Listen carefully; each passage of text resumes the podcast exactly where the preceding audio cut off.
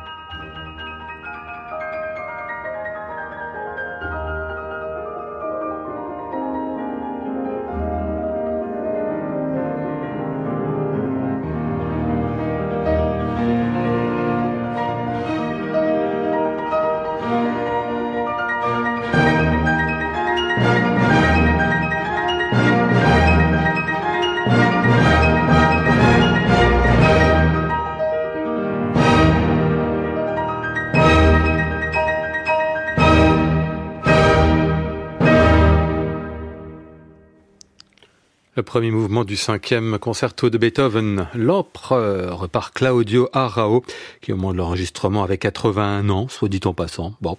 La Staatskapelle de Dresde, dirigée par Colin Davis, c'était donc en novembre 1984 pour Philips. Aujourd'hui, disque de légende à retrouver et podcasté sur le site de France Musique et sur l'application Radio France.